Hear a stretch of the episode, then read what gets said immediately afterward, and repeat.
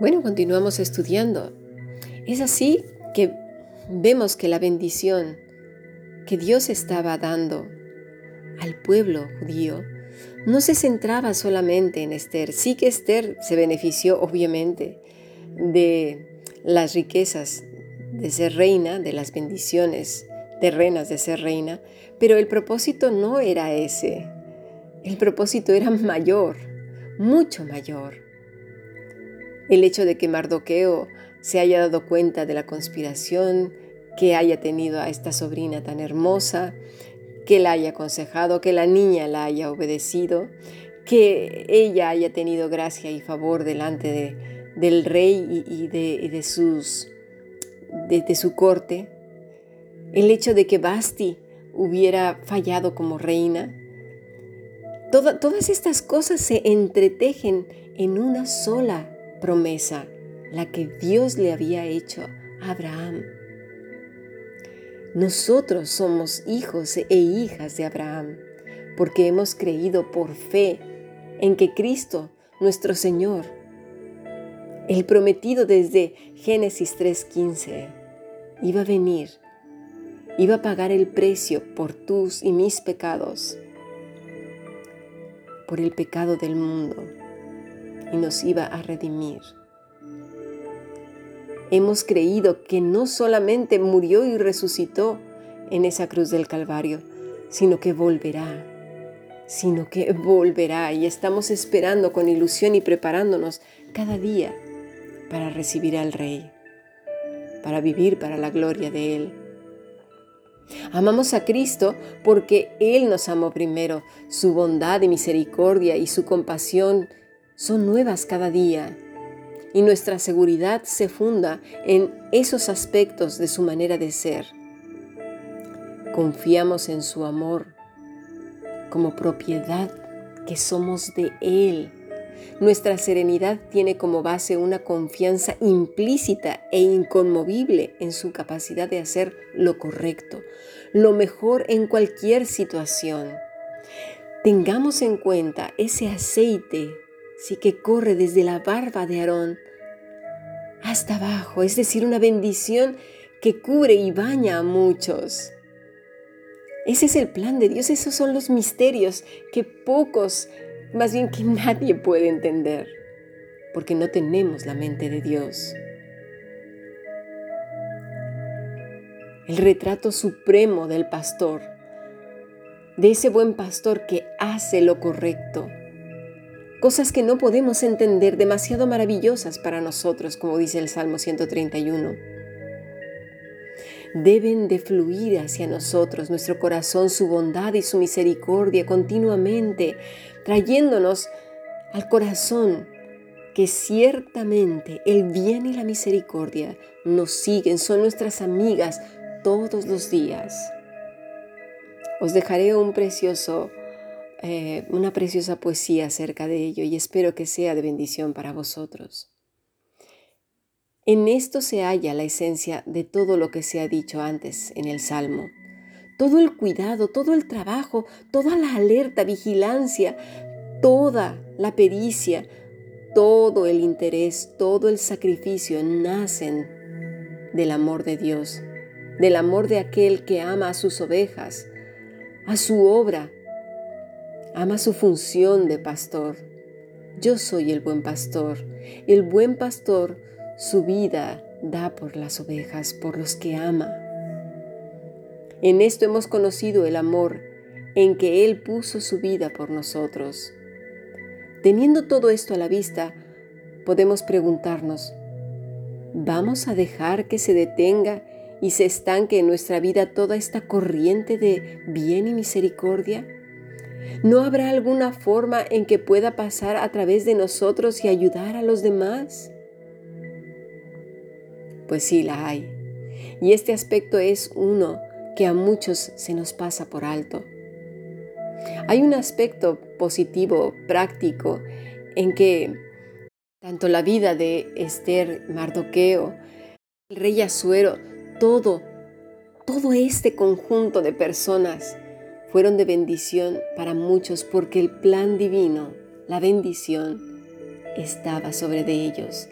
Ciertamente el bien y la misericordia le seguían, porque esa era la promesa. Ahora bien, vale la pena reiterar un punto. Las ovejas, por un mal manejo, pueden ser animales altamente destructivos. En poco tiempo pueden arruinar y devastar la tierra casi sin remedio. Pero en contraste con esto, pueden por otra parte ser el ganado más beneficioso si se les maneja bien. Su estiércol es el más balanceado de cuantos produce el ganado doméstico. Cuando se esparce bien por los prados, resulta de gran beneficio para el suelo. El hábito que tienen las ovejas de descansar en las partes elevadas del suelo asegura que la fecundidad de las ricas tierras bajas se vuelve a depositar en las partes menos productivas. Ningún otro tipo de ganado consume tan amplia, variedad de pastos. Las ovejas comen de toda clase de hierbas y otras plantas que de otro modo podrían ser dañinas e invadir el campo. Por ejemplo, les encantan los brotes tiernos del abrojo canadiense, que si no se controla puede pronto convertirse en una hierba muy dañina. En pocos años un rebaño de ovejas bien guiadas puede limpiar y restaurar una parcela de tierra devastada que ningún otro animal podría restaurar. En la literatura antigua se llamaba a las ovejas las de pezuñas de oro, ciertamente porque se les consideraba y estimaba tanto por su beneficio, por su efecto sobre la tierra. Importante aquí aprender es, sí, primero, donde Dios nos mueva, donde Dios decida ponernos. ¿Os acordáis de las sendas de justicia? En lugares diferentes, en situaciones distintas. ¿Qué hacemos donde Dios nos ponga? ¿Acaso volvemos el lugar desolado? ¿O somos, como dice en algunos este, ovejeros, de las pezuñas de oro? Volvemos la tierra fértil. Somos realmente de bendición para los demás.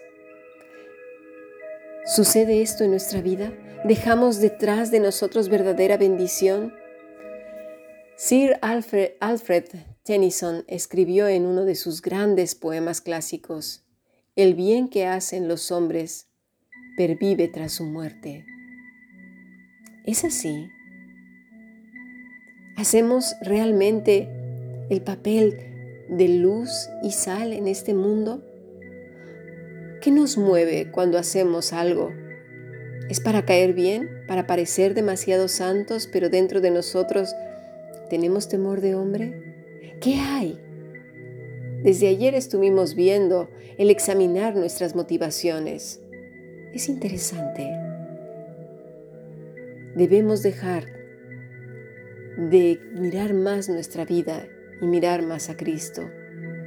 Ser esas ovejitas de pezuñas de oro, que donde quiera que Dios nos ponga, así sea en la situación más complicada, como en el caso de Mardoqueo, que su vida corría gran peligro, él se mantuvo firme. Incluso la reina Esther también su vida corría peligro porque ella era judía. Y si no hacía las cosas bien, con la cabeza fría, con el corazón puesto en el Señor, se podría equivocar y les hubiera costado la vida a todos. Donde nos ponga el Señor, en esas sendas de justicia que a veces no nos gustan, debemos ser de bendición, esas ovejitas de pezuñas de oro. Ciertamente, el bien y la misericordia nos seguirán todos los días Pongámoslo como sello en nuestro corazón, porque su vara y su callado nos infunden aliento. En este salmo nada va separado uno de otro. Todo, absolutamente todo es como un puño cerrado, que da un golpe fortísimo contra el enemigo, porque todo es una sola cosa. Todo la vara, el callado, el agua, los pastos, el buen pastor, las ovejas. el bien y la misericordia, el aderezar la mesa, todo es un puño cerrado que da fuertemente contra el enemigo, contra la carne, contra la desesperanza, contra la flojera, contra el desánimo, contra todo. Hagamos lo nuestro. Sigamos aprendiendo. Bendiciones.